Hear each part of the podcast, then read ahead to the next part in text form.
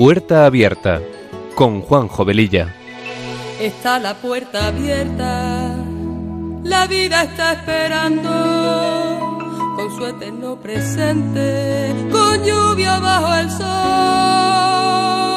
Está la puerta abierta, juntemos nuestros sueños para vencer al miedo que nos empobreció. Vida es encontrarnos, para eso nacemos, porque el punto más alto es llegar al amor. Y no hay amor de uno, solo hay amor de todos. Y por ese motivo estamos hoy aquí. Está la puerta abierta, vida está esperando. Con su eterno presente,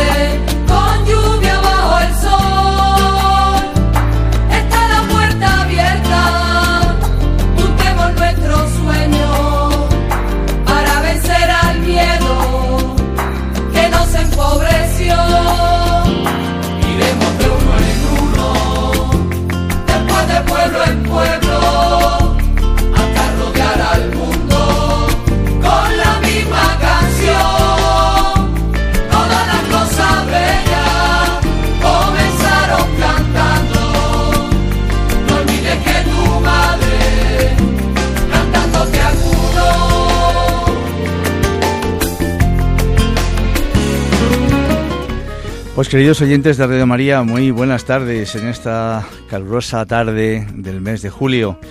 Comenzamos este programa de Puerta Abierta que se emite los sábados de 3 a 4 con una frecuencia quincenal. Con estos buenos deseos nos ponemos en manos de nuestra Madre María y del Espíritu Santo, su esposo, para que sean ellos los conductores del mismo y que a través de esta emisora podamos llegar a muchas personas. Nuestra sintonía dice mucho de lo que este programa pretende ser. Un programa que sea una puerta abierta a temas actuales y acompañando de buena música, porque las canciones ponen palabras a aquello que sentimos y que no podemos o no sabemos expresar. Y todo esto dentro de un ambiente distendido en el que también podamos compartir la buena noticia del Evangelio. Pasada esta primera parte, eh, mm, pondremos un audio muy bonito de lo que queremos hoy tratar con vosotros. Recordaros que tenemos un correo electrónico para vuestras consultas, puerta abierta arroba radiomaria.es y como dice nuestra sintonía, está la puerta abierta a la vida. La vida nos está esperando. Y sin más preámbulos, empezamos.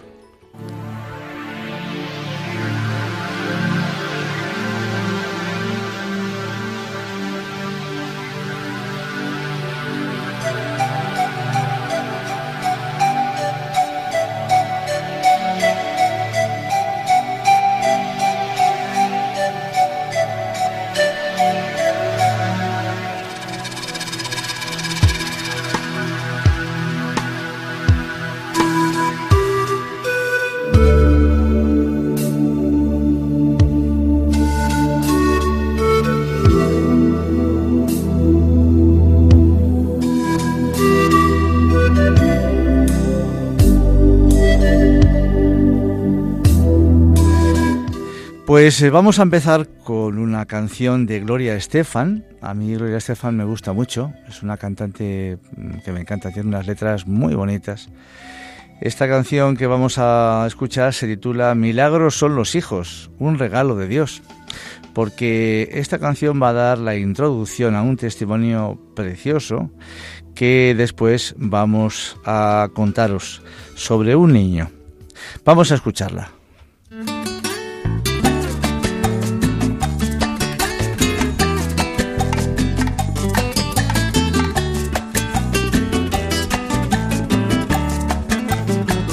Cuando se miran sus ojos, cuando se escucha su voz, es más linda la mañana, nos alumbra más el sol. Cuando nos brindan su risa, cuando nos dan su candor, brota un manantial de agua fresquita en el corazón. son el tesoro, ellos son la alegría. Es por ellos que la vida se vuelve más dulce, se vive mejor. Son los hijos la bendición, el milagro de nuestro amor. Nos enseñan cómo amar, cómo abrir nuestro corazón. Son los hijos la bendición, el milagro de nuestro amor.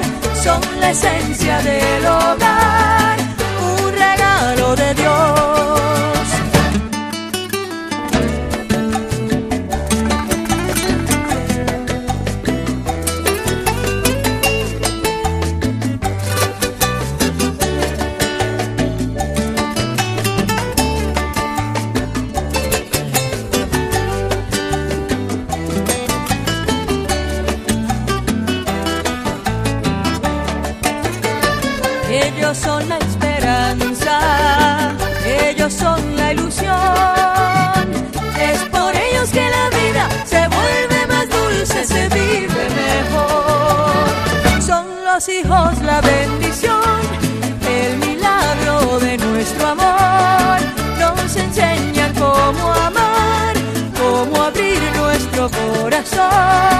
Son los hijos la bendición el milagro de nuestro amor, son la esencia del hogar, un de Dios. Su mirada. Pues este niño se llama Santiago, hijo de Maite García, modelo de profesión, y de alguien que vosotros seguro que conocéis, eh, que es Santiago Cañizares, famoso exfutbolista del Real Madrid, del Valencia, del Celta, también de la selección española, un montón de años, entre otros. Dios les eh, ha concedido cuatro hijos, los tres pequeños trillizos, y en este testimonio cuentan su experiencia de fe a través de la vida de su hijo Santi. Santi se llama igual que su papá. Eh, este niño, un ángel, que sin duda está ya en el cielo. Maite actualmente colabora con la Fundación El Sueño de Vicky, creada para ayudar a niños enfermos de cáncer.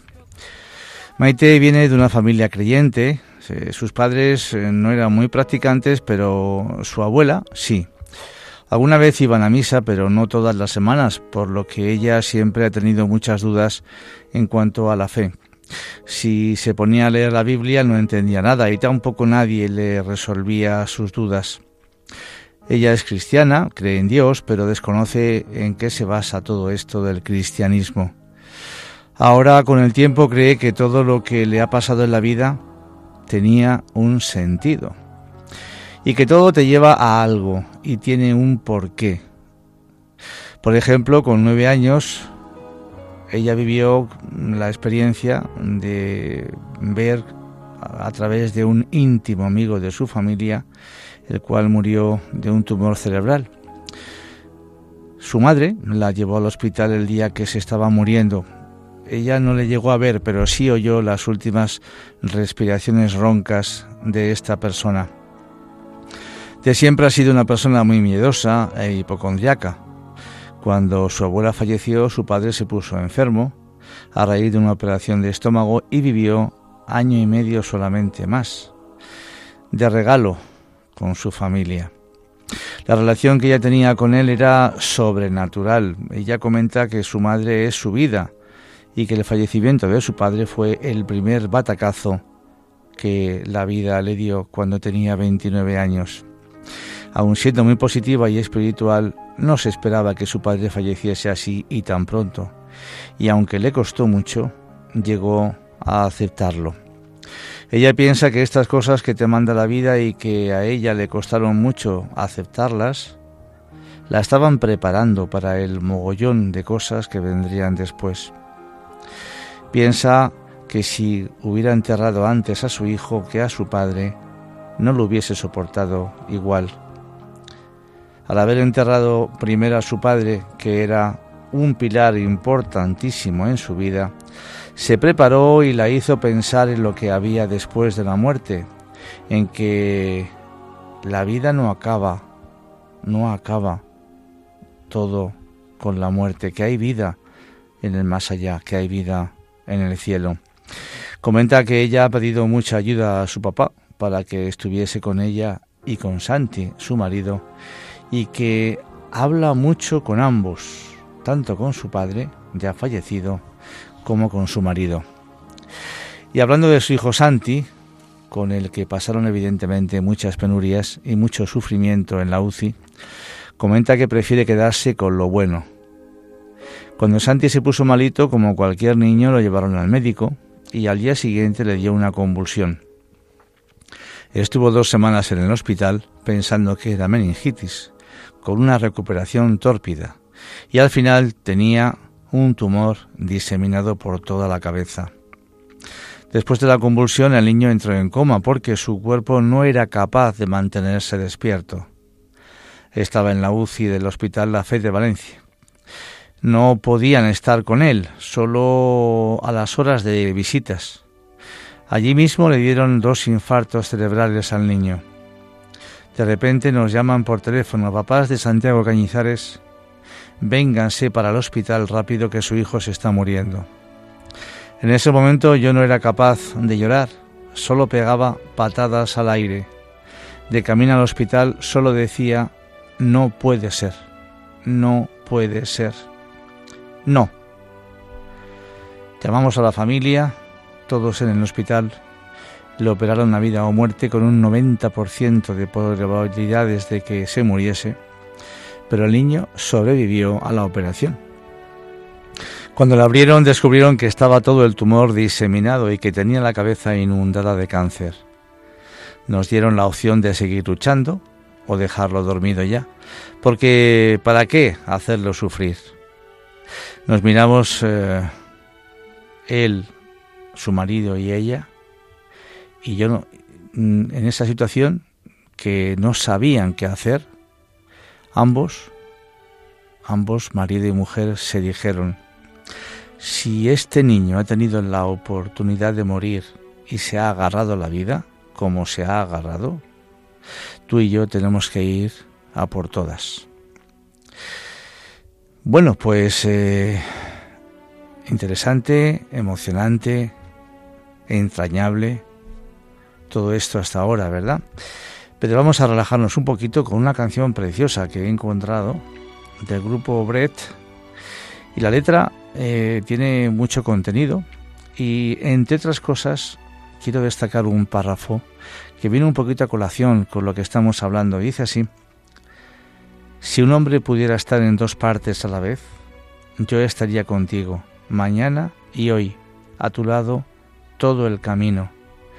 Si el mundo dejara de dar vueltas lentamente hasta morir, yo estaría al final contigo y cuando el mundo hubiera terminado, entonces una a una las estrellas se apagarían y tú y yo simplemente volaríamos lejos, pero siempre juntos. Quizás el sentimiento de esta mamá, de Maite, pues se pueda definir. A veces el sentimiento es imposible de definir, quizás con estas con estas pequeñas eh, palabras, estas líneas cortitas, quizás podamos definir lo que ella ha sentido en todo ese tiempo de penuria, pero también de paz y de alegría con su hijo. Vamos a escuchar la canción.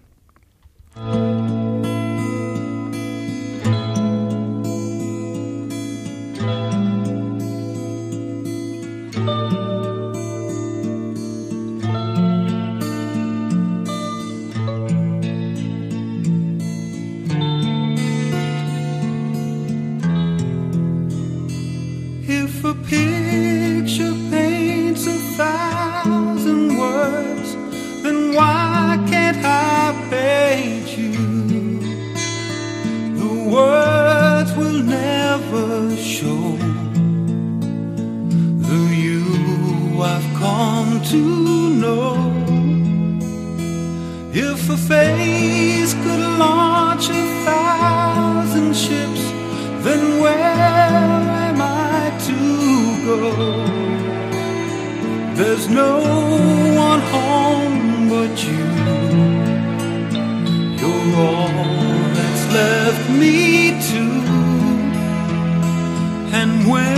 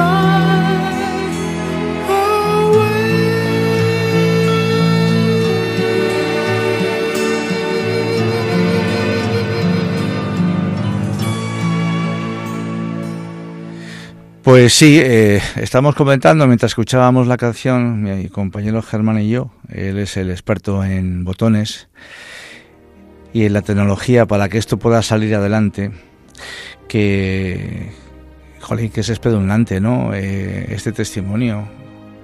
Y también le decía que quizás, no sé por qué motivo nos impacta más cuando le sucede a eh, un personaje conocido, público, de cualquier ámbito de la sociedad, ¿no? Pero es que es lo mismo que le pase al hijo de, un, alguien muy famoso que le pueda pasar al hijo de nuestro vecino del tercero derecha. Porque la situación es la misma, el sufrimiento es el mismo. Y lo que hay que buscar realmente es no ya lo que ha sucedido, sino lo que ese acontecimiento ha logrado conseguir en la vida de una familia, de unos padres, que a lo mejor eran personas no creyentes, que no tenían ni idea de tantas cosas, no creían en Dios, no creían en que existía un más allá, etcétera, y que con la vida de esta criatura, que al final veremos que falleció, pero es un testimonio de vida, no son testimonios de muertes, ni muchísimo menos, es un testimonio de vida. Porque Santi estuvo 40 días en la UCI, intentamos despertarlo en varias ocasiones, dice su madre, y no había forma, y nos arriesgamos a empezar a darle quimio, pero en esas condiciones era complicado. A raíz de ahí, mi cuñada Gema, comenta Maite, es la hermana de Santi, del papá, estaba pasando por un momento complicado en su vida y se unió a un grupo de fe. Y ella, con ese grupo, venían al hospital y la hacían rezar a Maite. Ella cuenta que le costó mucho al principio entrar en la UCI y ver a su hijo, porque visualmente no podía, porque no quería verle así. Cuenta que cuando falleció su padre y le vio muerto, realmente eso le generó un trauma y por eso no quería pensar que iba a reproducirse esa situación en su hijo. No lo podía soportar, pero poco a poco empezó a aprender a rezar el rosario. Lo rezaba con él dentro de la UCI y era el tiempo que podía estar con él. Lo rezaba, salía de la UCI, este grupo de oración le daba otra oración diferente volvía a entrar, la rezaba delante de su hijo, le cogía de la mano y rezaba. Y fijaos qué importante es esto. A mí esto es lo que más me ha conmovido. Que cuando ella rezaba con su hijo cogiéndolo de la manita, notaba que al niño le subían las pulsaciones. Impresionante. Ella dice que era mm, muy consciente de que el niño la estaba oyendo y solo le subía las pulsaciones cuando ella rezaba con él, a su lado y a la vez. Y además, no solamente el niño le aumentaba las pulsaciones, sino que ella misma iba encontrando su paz interior. Fue el momento que le dije, pues esto me gusta, de verdad. Y además, es verdad, la oración vuela y tiene su lugar de destino. A partir de ahí, mm, la oración para ella fue su pilar. Ella sentía tanto miedo, tanta angustia y de momento encontrarte con una paz interior que te rodea, que te engulle, de verdad es que eso es lo que se siente, comenta Maite. Empezó a hablar con mucha gente cercana para que le contasen el espíritu de lo que es ser cristiano, por qué venimos a este mundo, porque cada uno tiene una misión en este mundo y realmente su hijo estaba viviendo lo que le había tocado vivir. Mi hijo, comenta, era una persona de mucho bien y había sido creado para dar lecciones de vida plena, porque todo iba cobrando sentido durante todo el tiempo que estuvo enfermo. Yo le prestaba muchísima atención a cada movimiento, cada gesto que había tenido durante sus tres primeros años de vida y los que tenía ahora. La fe no es para otro y dije, hijo, el tiempo que vivas aquí a mi lado tienes que ser feliz y yo tengo que intentar que seas lo más parecido a como eras antes, que puedas hacer las mismas cosas.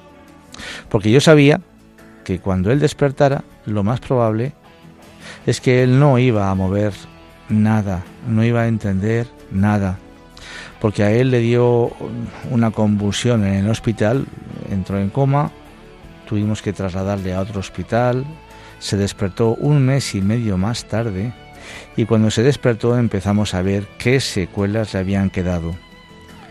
Santi tenía en ese momento tres añitos. Una vez que despertó, en un momento que me quedé sola con él, comenta Maite, le dije, tú siempre has sido un campeón, has tenido mucho coraje y ahora tenemos que unir las fuerzas de madre e hijo. Le conté todo lo que le había pasado, pero que le prometía que iba a volver a andar, a comer, etc. Los médicos, en cambio, me lo prohibían todo. No le des de comer, no hagas esto con él, te lo vas a cargar, etc. Pero yo insistiendo, como madre, un mes tarde conseguí, un mes después tarde lo mío porque fue mucho trabajo y mucha constancia, pero conseguí que se tomara una gota de natillas. Todos los días, cada media hora, le mojaba los labios con las natillas y al final lo logré. Se hizo un cursillo intensivo de medicación, sondas y demás, y la llegaron a llamar la residente en el hospital. Quince meses después, tras cuatro sesiones de quimio y tres de radio, le hacen las pruebas y de todo lo que tenía, le quedaba el tumor primario que además se había reducido un montón. No le podían tratar más porque le matarían. Y en ese impasse salió un método nuevo que estaba en la clínica Ruber, en Madrid, que ataca directamente al tumor, pero no a los tejidos aledaños. Nos fuimos a Madrid con una ilusión bárbara. Allí le hicieron una resonancia y nos dijeron que se le había reproducido todo. No había nada que hacer y que le quedaban dos meses o tres de vida máximo. El viaje de vuelta a Valencia fue horroroso, silencio absoluto. Todas las ilusiones se esfumaron y a partir de ahí Santi, su padre, tiró la toalla. Durante el proceso viví momentos espectaculares con él. Está muy bien decir, venga, tenemos que disfrutar de la vida, ánimo. Pero Santi no lo decía, lo hacía. Mi hijo Santi, comenta, me ha enseñado a intentar ser cada día mejor persona para poder ayudar a más gente eso me lo enseñó él. Santi era un niño súper risueño. Ya le podían estar haciendo de todo en el hospital, que siempre se estaba riendo, y eso al final es creérselo. Siempre digo que estaré eternamente agradecida a Dios por haberme elegido ser la madre de Santi, porque Él sabe a quién elige. El día que falleció fue el mejor y el peor día de mi vida. El mejor porque cuando ves al hijo de tus entrañas sufrir como él estaba sufriendo, quieres que deje de sufrir. Él sabía que se iba al reino de los cielos, que se iba pegadito a Dios, porque es un elegido. Hoy estoy convencida de ello. Lo peor es que ya no está conmigo. Ahora la muerte ya no me da miedo porque sé que el primero que va a venir a buscarme va a ser él. La noche antes de que se muriese, le noté la respiración ronca, que por cierto es la que yo había oído con el amigo de mis padres, que he contado al principio. Nos abrazamos a él, por la mañana vino mi familia a despedirse, empezamos en la habitación nosotros, la familia, los enfermeros, y empezamos a poner vídeos en el móvil y a contar batallitas sobre él. Santi a horas de morirse y allí estábamos todos acompañándole y riéndonos. La gente del hospital alucinaba y decían que nunca habían visto algo así. Estábamos despidiéndonos con todo el amor del mundo, con lo pequeño que era, había hecho una obra increíble en la familia y para la gente que le ha conocido ha sido un testimonio de vida. Él estaba semi inconsciente, pero cada vez que entraba yo en la habitación me llamaba. Era la forma como de prepararme para su muerte, para su marcha, para su adiós definitivo a este mundo y a toda su familia. Mi marido le había dado permiso para que se fuese, pero yo no. Pero me dijo mi marido, relájate, déjale irse. Entonces entré en la habitación, Santi su padre le cogió en brazos, todos alrededor de él, y yo le dije, Santi, soy tu mamá, estoy súper orgullosa de ti. Has sido un campeón. Solo te pido que seas feliz porque mamá va a sonreír cada día por ti hasta que me vuelva a encontrar contigo. Cuida de tus hermanos desde el cielo y dame esa paz que estás teniendo tú para poder ayudar a los demás. Acabé esa frase y él se dejó marchar. En fin, espectacular. Eh, ella, su mamá, le dio un beso inmenso y un abrazo y le dijo a su marido, mi función como madre terrenal ha terminado, porque ahora yo sé que está con su Madre del Cielo, la Virgen María. Yo me voy a prepararle su fiesta. La sensación que yo tuve cuando murió mi hijo creo que la volveré a sentir cuando yo cierre los ojos. Sentí una paz, una sensación de tranquilidad que yo misma decía, si esto es el 1% de lo que está sintiendo mi hijo, ya podemos estar tranquilos. Bien, pues vamos a hacer otro pequeñito descanso. Vamos a escuchar una preciosa canción también del cantante Dan Fogelberg, que empieza diciendo, más de lo que ha habido peces en el océano, más alto que cualquier ave jamás voló, más de lo que ha habido estrellas en, en los cielos, he estado yo enamorado de ti. El amor de esta madre por su hijo, el hijo de sus entrañas. Evidentemente, como decía antes, eso es amor, es eh, indescriptible. No hay palabras, solamente hay ternura que pueda poder hacernos ver cómo se puede sentir o definir o expresar tanto cariño, tanto amor que una madre puede tener hacia su hijo.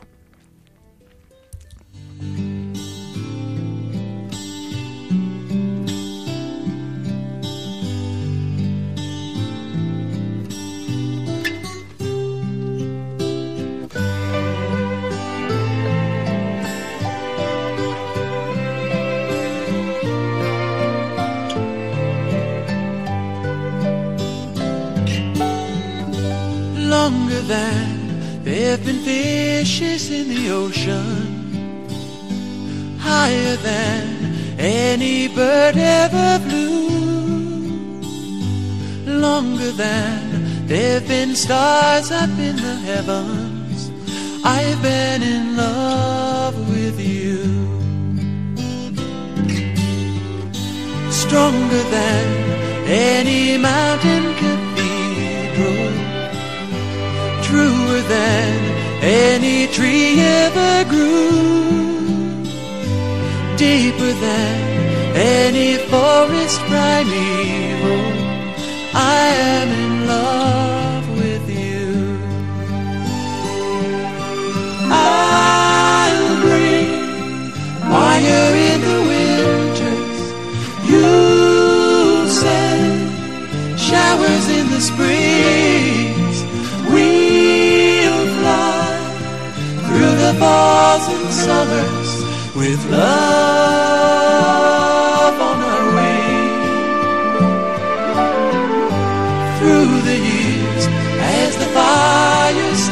mellow burning lines in the book of our lives though the binding cracks and the pages start to yellow I'll be in love with you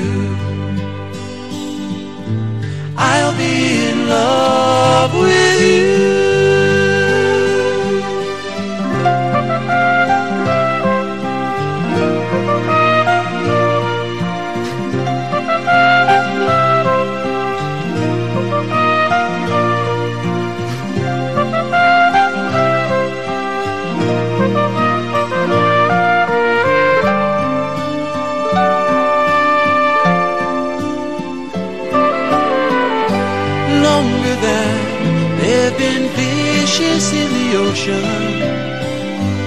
Higher than any bird ever flew, longer than there've been stars up in the heavens.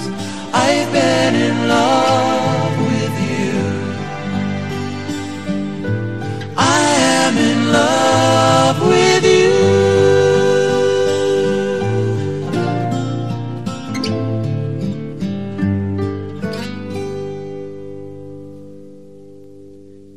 Pues eh, Maite sigue contando que estaba contenta, que estaba feliz. Él se tenía que ir y se fue de una forma bellísima. Cuando se lo conté a mi hija mayor, se le puso la misma cara de felicidad y de paz que a mí. No sé, se me ocurre ahora mismo, estoy pensando en la, en la famosa película de Ghost. Seguro que muchos de vosotros la habréis visto, a mí es una de mis preferidas. ¿Y recordáis cómo es el final de la película de Ghost? Pues es precioso porque eh, muestra el amor que eh, ese, esa pareja se, se tenían, el que marcha en una luz radiante y diciéndole a, a su chica que cuánto amor me llevo. Me parece que esa era la, la frase.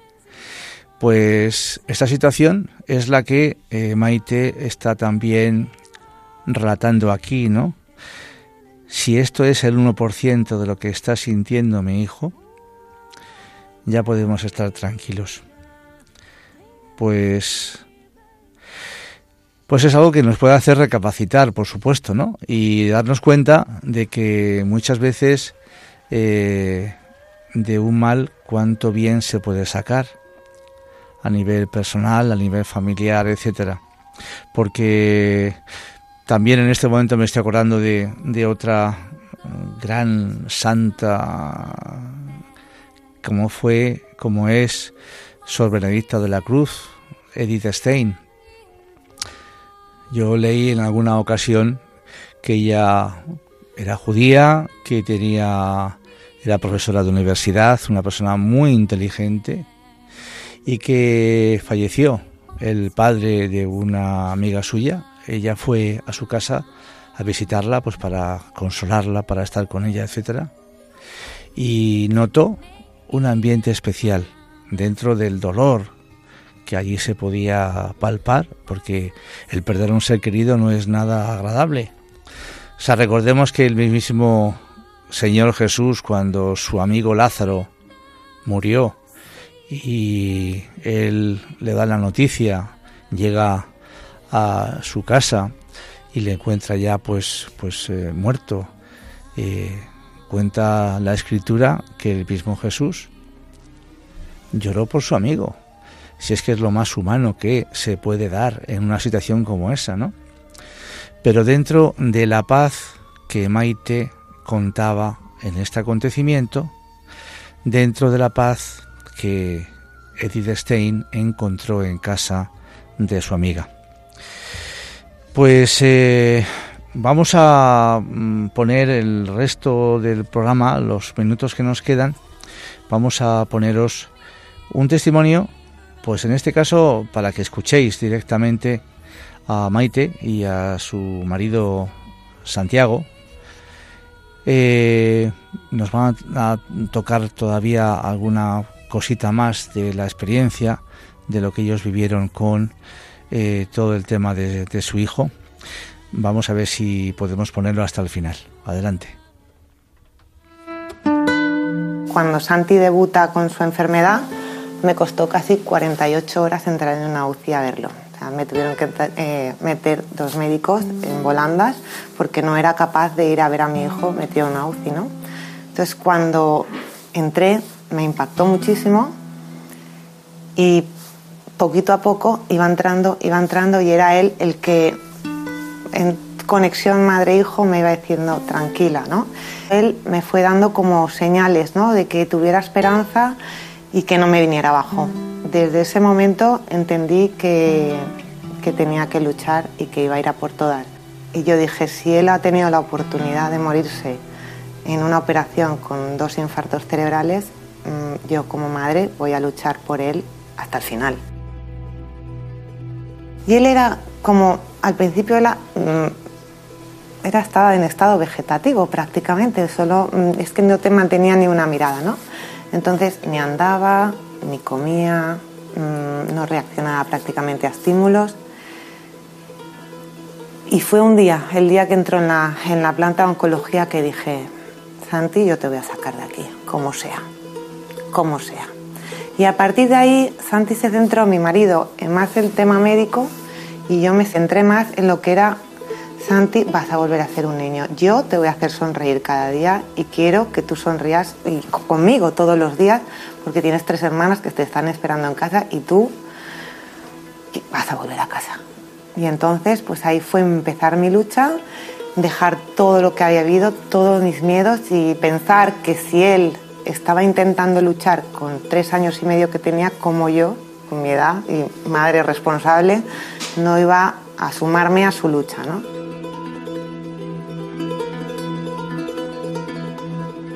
El pozo que te deja todo esto, lo primero es eh, entender eh, fundamentalmente que esto no es un castigo de nadie. Esto tiene que tener algún sentido. Y a partir de ahí lo llevas mucho mejor. O sea, que todo el mundo entienda si tiene un hijo enfermo eh, y una situación delicada o si lo ha perdido y no se ha recuperado, que es imposible que nadie castigue de esta forma. Lo que pasa es que hay determinados niños, insisto, que yo creo que su lugar no está en este mundo, quizá porque sean demasiado buenos y este mundo está mm, bueno, pues con algún, con algún problema y con alguna situación que a lo mejor no merecen estar aquí y sí merecen estar en un mundo, yo creo que mucho mejor. Nosotros nos hemos apoyado básicamente en dos cuestiones. La primera la fe, en no creer que esto es un castigo de Dios, en entender que los niños que les suceden, que pasan por esto, lo que son son hijos de Dios y son hijos de Dios los más cercanos y los más próximos y seguro que tienen un lugar reservado cerca de Dios en un mundo muchísimo mejor que en el que están viviendo. Entonces, Em, si no tienes esta fe, desde luego lo llevas mucho peor. Nosotros por suerte la tenemos, por suerte y por vocación de siempre, ¿no? Eh, y eso nos deja siempre mucho más tranquilos. Lo segundo, es muy importante tener una familia bien avenida y obviamente con mucho amor y si además tienes la suerte de que sea numerosa, todavía mejor. Porque el hecho de que haya muchos más niños en casa es una gasolina mm, fundamental para que a pesar de la dificultad, la responsabilidad de padres nunca te vengas abajo y siempre eh, tengas el estímulo de decir, bueno, ellos no tienen la culpa de lo que estamos pasando. Yo quiero contar esto porque creo que también he sido una persona que nadie me había contado cómo, cómo era entrar en un hospital, cómo era entrar en la planta de oncología. Mi marido sí, porque había ido a visitar a niños cuando jugaba fútbol y, en Navidades a visitarlos, pero yo nunca había entrado, y menos con mi hipocondría de toda la vida, ¿no? Creo que a mí me hubiera gustado que alguien viniera y me dijera, tranquila, porque esto es al final una familia, nos arropamos unos a otros. He conocido a gente maravillosa que a día de hoy somos como una gran familia. Y, es verdad que la vida te cambia, te cambia las amistades, te cambia todo, te cambia, vives como en otro estado de, la vida y, conoces gente que ha pasado por lo mismo que tú y ha vivido experiencias, gente que es los niños pues se han sanado completamente y, que ves el otro lado también, que no todo es malo, ¿no? Pero es verdad que hablas de la palabra cáncer y parece que todos los nenes se van a ir al cielo, pero tampoco es así. Y ojo, y nunca perdimos el norte de pensar que podía salvarse o no podía salvarse, pero nunca pensábamos en el lado negativo, siempre íbamos a por lo positivo, porque si estás ahí es por algo, ¿no? Y luchas por, porque se sane el niño y o por lo menos que él se encuentre lo mejor que pueda y que sobre todo lo que os he dicho al principio, que sonriera cada día. Y yo creo que al final nosotros éramos su reflejo, porque cuando un nene está malo, lo primero que miras a sus padres, a ver qué cara tienen y, a ver si está nervioso. Y a mí me podían haber dado una súper mala noticia que yo llegaba a mi casa y en cinco minutos me cambiaba la cara. Y lo cogía en brazos, jugaba con él, me tiraba al suelo y, y creo que mi hijo en 16 meses no me ha visto llorar ni una vez, ni tener una mala cara y sonreír y se fue con lo mismo, con la sonrisa de sus padres en la, en la, boca.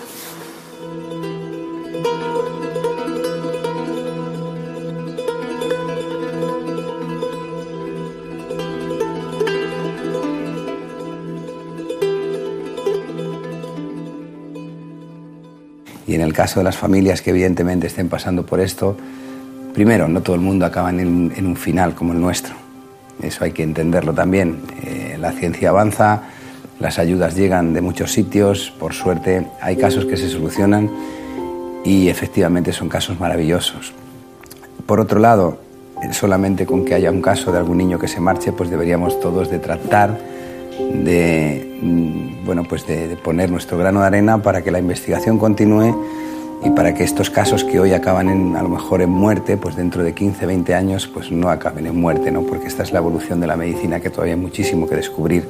Nosotros hemos entendido que la misión de Santi era una misión de aprendizaje, era una, una misión, él era un sabio, él vino a enseñarnos, él vino a mostrarnos eh, muchas cosas, a mandarnos muchos mensajes, eh, a que entendiéramos cosas que pasaban desapercibidas, a que valoráramos cada instante de nuestra vida, a que tuviéramos mucho más corazón, menos eh, disputas, menos eh, situaciones tensas. Él ha unido también a miembros de la familia que estaban más dispersos y que estaban más ariscos. Los ha unido él con su presencia, con su enfermedad y finalmente con su desenlace.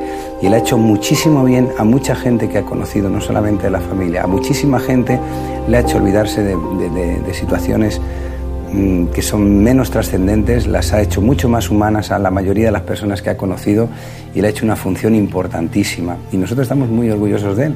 Y claro que lo echamos muchos de menos y nos gustaría tenerle con nosotros, pero estamos súper contentos porque sabemos que está en un lugar de privilegio. Y es por eso que nosotros, a pesar de tener el dolor grandísimo que es la pérdida de un hijo, nosotros ahora mismo respiramos felicidad y optimismo porque entendemos que él ha sido un elegido y muchas veces esto se concreta con una frase que yo muchas veces le digo a mi, que le he dicho a mi mujer. Tú te crees que es hijo tuyo, pero es mentira, ha nacido de tu vientre, pero es un hijo de Dios.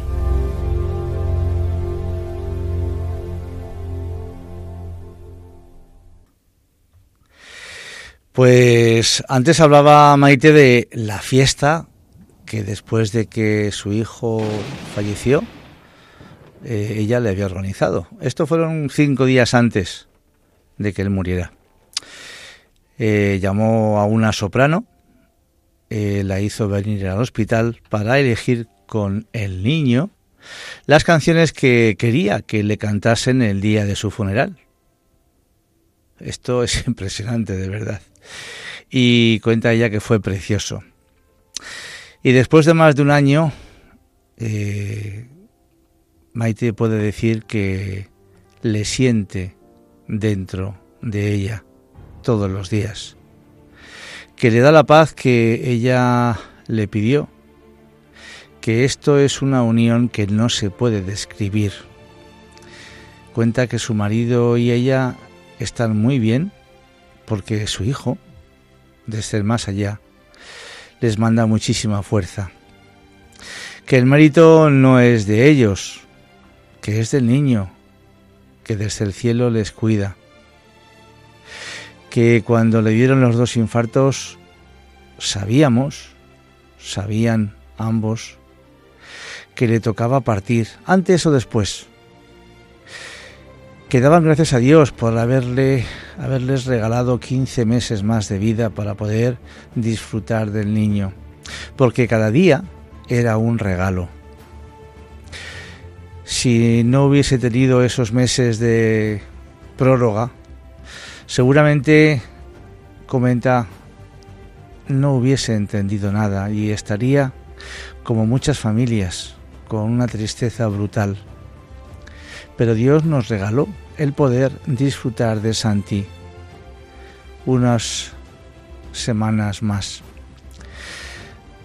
Y ante la pregunta de cómo se vive entre la gente famosa, entre las personas en las que ellos se mueven, obviamente por su situación social, donde tantas veces todo pues es muy frívolo y, y que si ese mundillo entiende la manera de vivir este acontecimiento de la vida de Santi con fe en Dios, ella contesta que a pesar de la banalidad que hay y del vacío que existe dentro de algunas personas, a veces uno se sorprende.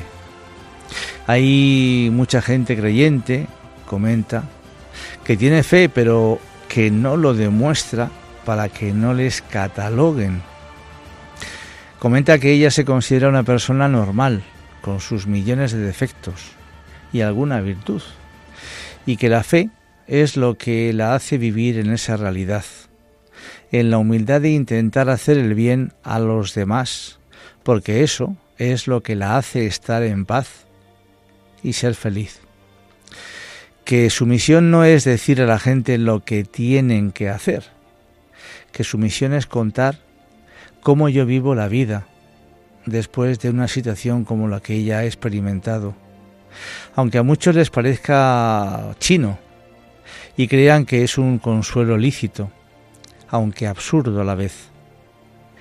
Que le da pena que no tengan una chispa de la paz que ella siente, de la fe que ella siente, del amor que ella ha sentido y siente, de todo lo que conlleva la fe. Por esto creo que esto, este testimonio es un testimonio precioso de verdad que yo considero que este es un testimonio de vida, no de muerte, como decía antes. Que esperamos desde, esta, desde este programa que pueda ayudar, pues a quien lo necesite. A lo mejor alguno de vosotros, queridos oyentes, podéis estar en una situación parecida. Dejaros sujetar por Dios. A mí también lo comentaba antes, me impactó mucho cuando empecé a escuchar este testimonio que en ese momento de oración delante de su hijo, su madre notaba que las pulsaciones del niño aumentaban y que además ella sentía en su interior una paz indescriptible. ¿Cómo es posible eso? Esto que es un cuento chino, como dice Maite, esto, ¿qué pasa? Que se cuentan tantos testimonios parecidos, similares, más grandes o más pequeños, da igual, de tantas situaciones que podemos vivir nosotros, podemos conocer de terceras personas, y todo esto es mentira. Pues, pues claro que no, naturalmente que no. Que la oración, que tantas veces creemos que es hablar contra la pared, de eso nada. En ese momento en el cual ella estaba delante de su hijo agarrándole de la mano, rezando, pasaban cosas. Evidentemente son situaciones que a nosotros pobres humanos nos superan. No logramos entenderlas. ¿Cómo es posible? Y tantas veces por eso las eh, frivolizamos y creemos que esto pues... Pero yo a veces me pregunto, ¿cómo es posible que des a un interruptor de la pared,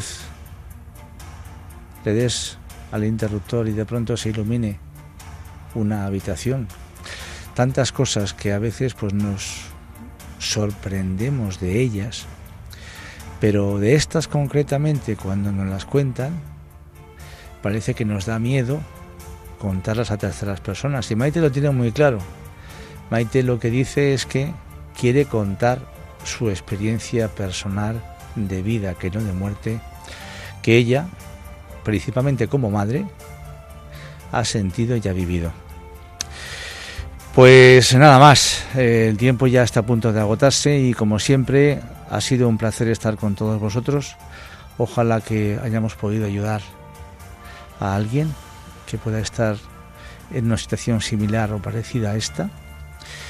Da igual la edad, da igual la edad, da igual que sean cuatro años, que 40, que 85, pero que ante la imagen de la muerte podamos tener esa paz, esa serenidad que solamente Dios es capaz de darnos.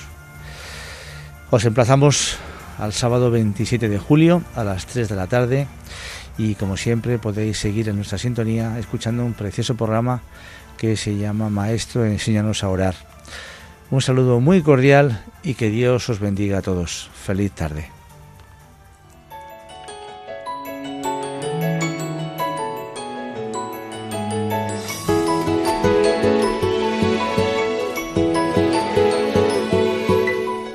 Y así termina Puerta Abierta un programa dirigido por Juan Jovelilla. Está la puerta abierta, la vida está esperando con su eterno presente, con lluvia bajo el sol. Está la puerta abierta, juntemos nuestros sueños para vencer al miedo que nos empobreció. La vida es encontrarnos, para eso nacemos, porque el punto más alto es llegar al amor. Y no hay amor de uno, solo hay amor de todos. Y por ese motivo estamos hoy aquí.